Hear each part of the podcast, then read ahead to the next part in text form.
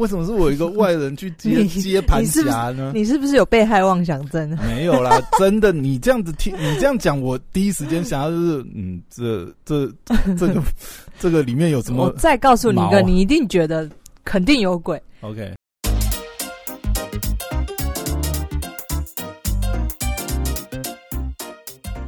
嘿，准备好了吗？让我们听听姐在干嘛。Hello，大家好，我是肖凯丽。Hello，波雅。Hello，我是。波雅，我们今天呢要聊的是，就是前阵子你知道我做旅馆业很多年了嘛，嗯，然后呢，你不是要推我电影吗？怎么怎么又变旅馆业？电影我们就静待下回分享。但这部电影真的非常不错，那你现在要不要换话题？我不要。啊！我觉得这部电影就是非常值得，你真的光看演员你就已经看到爽了。现在你现在那我要讲的你现在呢都一直挖坑，叫人家一直往下听，不知道听什么呢？敬请期待。但我这集要讲的其实是前阵子呢，有一个人呢来找我，然后呢、他就说，就是当然他问我意见啊，他要你重出江湖这样。有一点那么意有有没有有没有兴趣再战青旅三十？有一点。那所以我嗯这一集想要分享，就是如果就是大家也曾经幻想着，你知道有嗯非常多人出去自助旅行或者去国外打工度假回来，他们的梦想当中就是觉得变我成青旅主人这样。要开一个旅馆。真的假的？或者有很多人就是一些这个大家觉得哦，我就是开一个民宿啊，在那边退休啊，或者是我嗯就是我也没有想要赚太多钱，然后就是呃买一块小农地啊，为开个民为什么宿啊。为什么喜喜欢喝牛奶就要养牛 养牛呢？还是开农场呢？但是我嗯就是告诉大家，的打确醒他。很多人有这种想法。那如果你有这种想法呢，或者是你对于这个嗯呃开一个旅宿业的话，也许你可以听听今天这一集我的一些小故事。嗯 OK，好。你你就要把那个黑暗面讲出来，这 样不是黑暗面，它是一个真实发生的事情。那我 只是告诉大家我怎么去评断这件事嘛。OK。那于是我的朋友就来找上我了。他因为他在垦丁，他即将经营一个呃一个农场里面的一个餐厅，然后包括场地出租，所以他就其实这一年来就是大大约每个月下去两三次垦丁那一带。那他呢，就是为了要帮他的员工，就是未来的员工找员工宿舍，所以嗯他就去找住的地方嘛。那大家知道，就是员工宿舍，你不可能让他住五星级豪华大饭店，对不对嗯？OK，好，所以呢，相对于垦丁大街上，就是那边住房太贵了嘛。嗯那当然，我们就回归到就是恒春镇。那横村镇，但是他还会想说要，嗯，我的意思是说，那为什么就不就是员工自己去租房子就好了？每一个公司有每一个公司不是像嗯，像我告诉你，鼎泰丰其实有员工宿舍，你知道吗？我知道，我知道哎。呦，但是那有看过他们那的，有看他们房，寿司郎也有员工，可是他们好像是有分，就是说哦，你是外地的还是对什么，对对对对对你你才可以申请。所以我觉得，就每一个公司，他们每一个公司他自己，你在上位者，你想要提供，不过这也是算一种员工福对啊利，对啊，嗯所以他就找找找好，在恒春镇这样。嗯那大家，如果你近期去过垦丁，或者是你一年之内有去过垦丁的话呢，我觉得。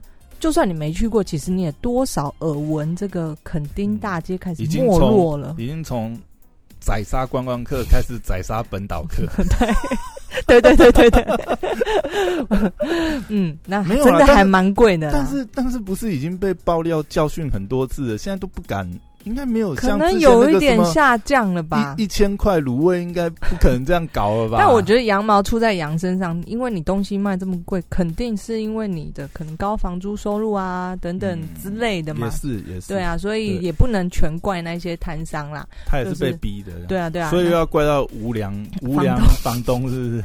还是有有良的。然后呢，还是要还是要怪政府的制度？我也不知道，但总之那里的现象就是这么一回事。所以 嗯呃，大家多少耳闻，肯丁大街可能没落了。那我大概有吗呃？半年一年多的时候去过垦丁，你不是上次还订不到位？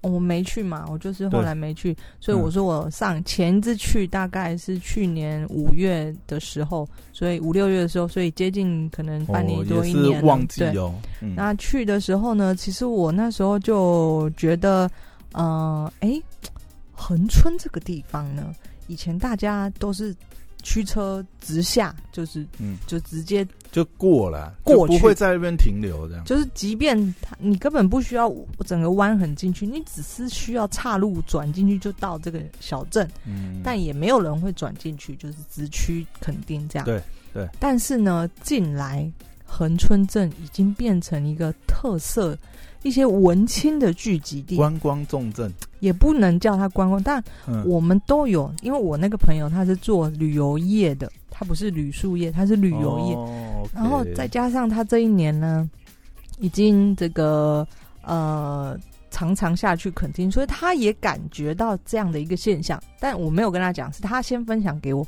然后我就跟他说：“哎、对，因为我前一次下去垦丁的时候，其实我也有感受到这个恒春镇的逐渐在变化。发展有起来这样。对，所以呢，你知道这个不管是游客，反正垦丁，总之就是一个游客，不管你是外国游客还是本国游客，它就是一个大家去玩的地方嘛。杀你千万刀，我又看到血流成河。不砍个你几千，怎么让你走呢？嗯，是。好那总之呢，游客在的地方呢，肯定要有夜生活嘛，对不对？你说夜生活夜生活就是我们所谓的酒吧啊，或者是 pub 啊，或者是 lounge bar，或者是这个 DJ 呃放下去，对，或者是餐厅啊、嗯夜市啊。为什么嗯垦丁大街会红？就是它有那条夜市嘛，大家都嗯，想要住在那边嘛，呀，所以它就带动起周边的住宿嘛。因为有一个夜市，我回去我可以走路就逛夜市啊。中就在住住的话方便嘛，下来玩啊、吃啊，对啊对啊对啊都有。那以前恒春镇没有这个东西，它就是一个八点就关灯的一个居民的地方嘛。民风朴素，对啊，谁要去那里住？嗯，但是呢，逐渐这几年呢，开了很多特色的咖啡店、特色的餐厅，嗯还有特色的酒吧。哦，就这些东西，就像那个 pop up，就是一个一个冒出来。然后它就是那种，你先想象文青，而且他们很多老房子嘛，他们就是利用老房子，然后也有很多文青。呃，总之他不也许不适应都市的生活，他就是搬下去有点像华山那边后来的那个文创园区这种类似类似，然后呢所以他就在这个恒春镇呢嗯找找找，哇，找到一个嗯民宿整栋，他要转手出租。OK 哦，他就想说直接顶让下来了，对。好，那我来讲讲这个条件，根据就是我说的，你来决定你你觉得该不该接？好不好？好，他就告诉我说呢，哎、这个呢，整栋民宿在出租，地点就在这个恒春镇的老街上面，老街只要冠上老街，肯定是那个地区的繁荣地点是 OK 这个的。center 中的 center 嘛对不对？OK，好，然后呢，他就说，而且这个有民宿牌，哦，所以它是合法的，已经有合法合法不错不错，OK，他已就是就是这个主人就已经在经营这个民宿了，本来就是经营本来就在经营民宿了。然后呢，他说有前后两栋，前栋呢拿到这个民宿牌，那个嗯后栋呢没有，但是呢加起来 total 九间房间，哦，九间房间。然后呢，我说哎、听起来不错啊，对不对？你你你，如果我这样子听的话，我会觉得，嗯，这么好，那为什么他要顶让出去呢？那为什么是我呢？为什么是我一个外人去接 接盘你是是侠呢？你是不是有被害妄想症？没有啦，真的，你这样子听，你这样讲，我第一时间想要就是，嗯，这这这个 这个里面有什么我再告诉你一个，你一定觉得肯定有鬼。？OK，他说，嗯。成本很取得成本租金非常便宜。以我们一个台北人的想法，以我以前经营过旅馆的这个，知道这个成本在哪里呢？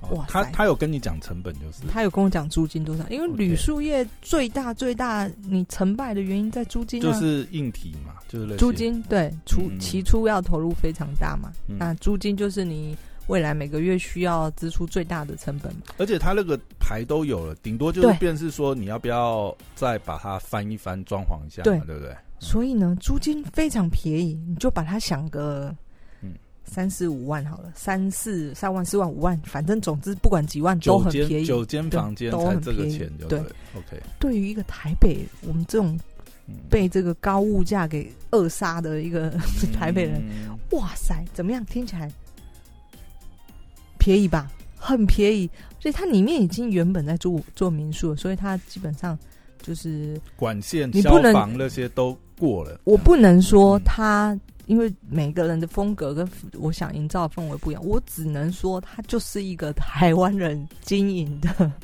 那种民宿。style 就对。了，对嗯。就就是就是，如果说你要你要真的要省一点，你也可以就是直接就是现状，对一一皮箱直接开始营业，就 对。一皮箱入住，是不对？那就是每个人的风格不一样，但总之我只能以我的形容的话呢，就是呃，这个形容很抽象，但总之在我的心里就觉得它就是一个嗯台湾人经营的民宿。好 OK，那如果是你呢？你今天你会你在你如果在接到这个案子的提议，你的想法会是什么？没有，当然前面讲那些条件，当然会觉得，诶，好像是一个可以嗯评估案子。但我我最大的会考量什么？等等等。我我最大的你就 concern 就是为什么为什么他经营的好好要盘出去？因为只要是顶让的东西，就一定要先了解这个东西。OK 好。就我看，我我没有直接跟这个主人接触，可是呢，在我们旅馆业，其实很多，尤其在现在这种市况，从已经其实延续这两两三年来，台北其实有点像是这个战国纷乱，因为太多的供给跑出来了嘛。那有时候经营不好，不代表呃是不是有鬼，有可能是经营者这个他心力交瘁。对，或者他的策略，或者他真的不懂，或者什么，所以其实，在旅宿业，我们也蛮常听到，我们直接去接手人家经营不了的。那他经营不了，不代表我经营不了嘛，对不对？所以对我嗯来说，其实只要不闹鬼，也许就还好。他可能真的是他不善于经营。就如果以我的想法来说，嗯，他就是一个台湾人经营的民宿，营造不出什么特色，当然也许没有什么生意嘛，对不对？哦，那有可能啊，因为你是从你的专业的角度，你可嗯能就是更容易看到它有什么经营上不足对，可以但补强的。我会去问他有没有闹鬼，会问他有没有闹鬼，没有啦这真的很重要吗？我不知哎，道，我不知道呢。你。你刚刚就说你的 concern 就是他有没有什么毛啊，或者没有没有，因为我没有经营过哦这种旅。好，那很好。旅你觉得第一个你的考量的是，就是一定肯定是不是？不是我要我要先搞清楚，就是他盘的最主要的原因，然后嗯当然进一步就是像你讲，因为他他盘出去，他先愿意盘出去，极少数极少数是哦，他其实生意很好，是他嗯。年事已高，什么顾不下去，但是乐很好查证嘛，嗯因为嗯。那个呃，他他总是有记账嘛，就算是流水账也可以看得出来，嗯嗯或者是说，哎、看一下网络上面评价什么东西。那如果因为我不知道这个状况，那如果嗯。他不是这一种，他真的是经营不善，可是我觉得只要是经营不善哦，不管嗯。他是。是他真的经营不善，还是说什么？那真的都要特别小心，因为嗯，老实讲，你你当然你你比较有经营的经验，你当然会嗯。觉得就是说，诶，或许是他有什么什么什么，但是有些东西经营不善是一个综合性的结果嘛。但你又说他地点那么好，那嗯。理论上地点那么好，不应该会嗯。经营的这么不好，而且再加上、呃，现在那边是正式发展嘛，那应该是很需要房间位才对啊。嗯，我说了嘛，可能经营者就像你说，嗯也许他是一个老人啊，或者是一个嗯他根本就不善于经营、做生意等等。好，那这样要有更多的资讯啊，就是我们可能如果真的认真评估，应该是要嗯真的要对到对方好。去了解。那我就来分析一下我的想法。你觉得我我会愿意的接的比率比较高，还是不接的比率比较高？你现在当然是不接的比例比较高，你还想要回去搞吗？而且在屏，在这个 屏东哎、还是呃不不一定啊。有的人就像如果你把我想成说，哎、我开就是多开哦，其实也，没差嘛，啊反正你就过去，然后反正电商嘛，搬过去也无所谓这样。那物流会 delay 吗？物流希望不要 delay。我看一下有没有加价。啊，现在全省物流哪有什么差啊？好，嗯，对我来说呢，我想要告诉大家呢，你即便今天想要就是我觉得心态就是你知道你的目的是什么，就是不管你做生意还是做民宿、做旅宿业，就是你的目的是什么，你要非常非常清楚。比方说，你今天我说目的就是赚钱。对除了这个还有别的吗？有啊，有的人像我刚才说的，他想这样。对理想啊，哦我要开个咖啡店，每天起来在闻咖啡香，哦我要开个民宿，有自己的农地种田等等，每一个人的目的不一样嘛。有个两亿的话，就可以为了理想。好，然后呢，所以我就想一想，就是呃，其实跟我的目的不符合。这我想我我要来解释为什么，但嗯，希望今天在我们录音的时间内，我可以解释完。对怎，么说？呃，我在评估的时候呢，你知道铝树业其实最重要、最重，如果你的目的是赚钱，最重要、最重要的东西是量体。量体就是房间数，对，因为铝树业嗯，呃的营收很容易算出来。它有天花板嘛？对那你你好，就让你天天满仓、满满床，嗯，你就是多少钱，你就只能你就是天花板收，你能收的那个钱就是在那里。对，所以任何的旅宿业，包括民宿什么什么都一样，就嗯不管哪一种哪一个种类，量体非常非常重要，它嗯。代表着你能够赚多少钱。但是当然也有一个学问，因为你不知道你的住房率怎么去评估，这个只有我们可能有经验操作过的人，我们才知道大概是多少才能去抓嘛。所以对我来说，就是要经营的第一件事情是量体。那量体小，你说它不能经营吗？也是可以。这就是为什么民宿呢，它常常价格要收的非常贵，因为在合法的经营下，民宿我们说只能有五间房嘛。嗯，那这是成本都很高的。对，那这就是为什么为什么民宿的价格其实都还蛮高的，因为就是我说了如，果它是合法的话，对对不对？因为它要符合法规的成本就在那。对，它不是说我的后洞、前洞、左洞、右洞，还是斜面、斜对角多 多经营移动，还是原来他已经被开单开到受不了，有可能哦顶出去是不是，有可能一天到晚都被同业检举。好，所以对我来说呢，即便它有九间房，对，所以我很轻易可以去算大概多少钱嘛。嗯，那你去说，哎、其实好像也不太难啊。我我就算周间不住，我周末呃一一嗯一个月八天，我每天我赚多少钱？我我只要我只要能够赚周末啊，周间如果稍微捞到几个客人，这就平了，就对啊，就打平啊。哎、很做生意做。生意不就是我嗯，只要能赚钱不赔钱，它都 OK 啊，而且这么嗯做对不对？这么容易就达标这样。对啊就是评估一下，听起来很合理啊。但是请注意，我一开头讲，你必须要先知道你做做生意、你创业，你的目的是什么。对我而言，或者对你而言，他如果他要打平，也许呃不难。可是如果你要赚钱，嗯，他就不是一个好案子。因为哦我说了嘛，它的量体小。可是呢，好，我刚刚有说到，量体小也是可以赚钱啊，把价格拉高啊。但是你把价格拉高呢，你要投出的成本相对就要非常大。大家，嗯，尤其是台湾人，最吃什么装潢？哦你没有稍微改装一下，然后没有附个什么小冰箱，然后五十寸五十寸大荧幕，那都非常 basic，非常基本的。啊，那都已经非常基本的这样子。基本上两嗯三两千三千的民宿，对，在我心里已经没有什么区别性，都是一样。所以如果你今天投入的钱，你价格只做到两三千块，你根本跟别人没有所谓的竞争性，没有嗯差异化存在嘛。我住这里住 location 呢？我我这下来就散步就可以它唯一的街它唯一的优势就嗯在于它是这个地点地点嘛。OK，但是你嗯，你要投资很大一笔钱去改你的装潢，或者是你投资一般般的钱维持两三千，或者是怎么样等等之类的。嗯对我来说，它其实量第一量体小，第二我本来的意愿我就没有要投入非常大，第三当然嗯嗯，因为大家觉得哦，我开个旅馆找人雇就好，我又可以游山玩水，错，没有吧？对对不对？对，所以你我我就跟我朋友讲说，我觉得我说，如果今天不管是我一起合伙，或者是你要经营呃民宿，或者是你这种小量体呢，这个在那里的管理者是根本是一个灵魂人物，是一个 key person。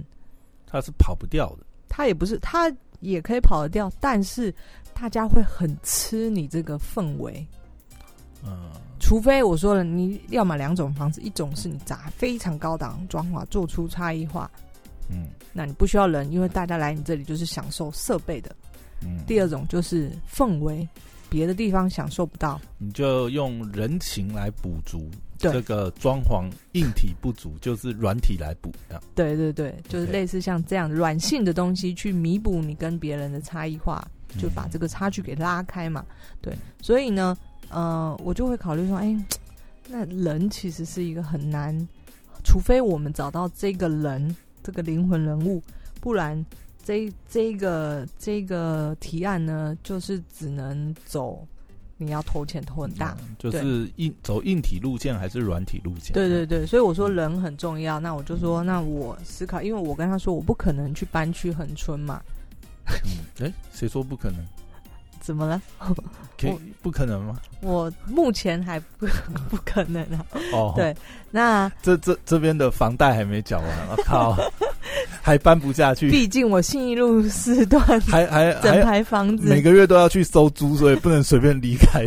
还有对啊，那些房客需要见我啊，我 OK OK，对，所以我就跟他说，就除非找到这个灵魂人物，然后再来就是我说的嘛，就是如果你呃是想要赚钱的话呢，那个地方光做光做铝塑业其实赚不太到什么钱。它嗯就听起来就算就算他周末全满，对听起来打平很容易，可是打平跟你要真的赚到钱，帮你养成一个金鸡母，这还是有一段差距，对吧？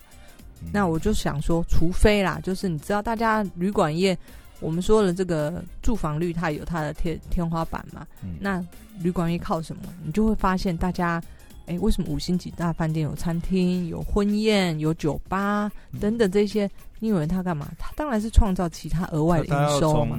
呃酒水或者是其他的服务上对啊面去对啊赚回来。嗯对，所以我就说，呃，就是如果单纯要靠住房，可能没办法赚钱，而且加上如果你有两个、三个合伙人、四个合伙人，嗯那根本不太可能啊，除非你加一个你讲的是人多嘴杂还是分的问题？分润的问题，哦分润的的问题对对对，人多嘴杂也是，毕竟现在合伙真的没有那么容易。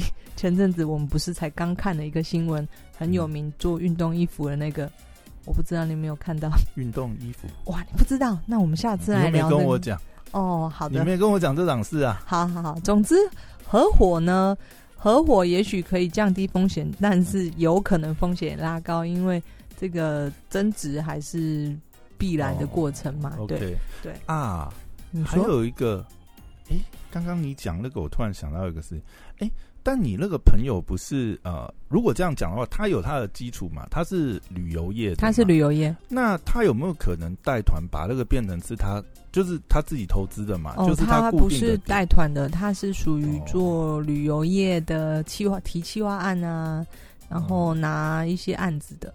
嗯，哦，那他有没有可能就是在他的计划里面用他现有的资源去把这个也许我灌满？我带一团踩线垦丁，然后我的所有的布洛克全部住我那里。对啊，就是便是说他呃，因为他有他的资源，这就算是他独特的优势啊。，对对，他可以利用他的呃这些呃气化或什么，嗯让他那里甚至周间都有一定的营收的量。那或许这个案子还有就是嗯多种可能性。我说这比较软的、啊，就不要牵扯到硬体的投资的话，嗯嗯嗯这个搞不好也是一个路线。也可能啊，嗯，对啊，但我觉得主要还是短期内可能。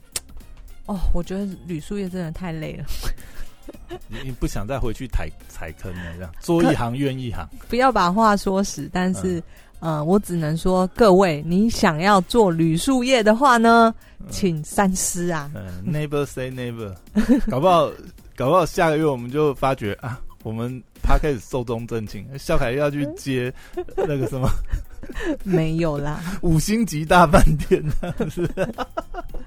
那又是另外一个不一样的层次，就是做高档饭店、做一般民宿、跟做青年旅馆、跟做三星级，我觉得都是不一样的呃嗯。手法。对啊，哦好啦分享今天这个故事，就是呃，我觉得也蛮有趣的，那让大家想想我怎么去思考，当你要接一个旅宿业，你在考量的是什么？尤其没有天上掉下来的礼物，三思啊，对三思。掉下来刀子会 会刮手，请小心。OK，没有没有适合与不适合，就是你自己要去评估你到底想要的是什么，这是最重要的啦。嗯，好，好谢谢大家，拜拜，拜拜。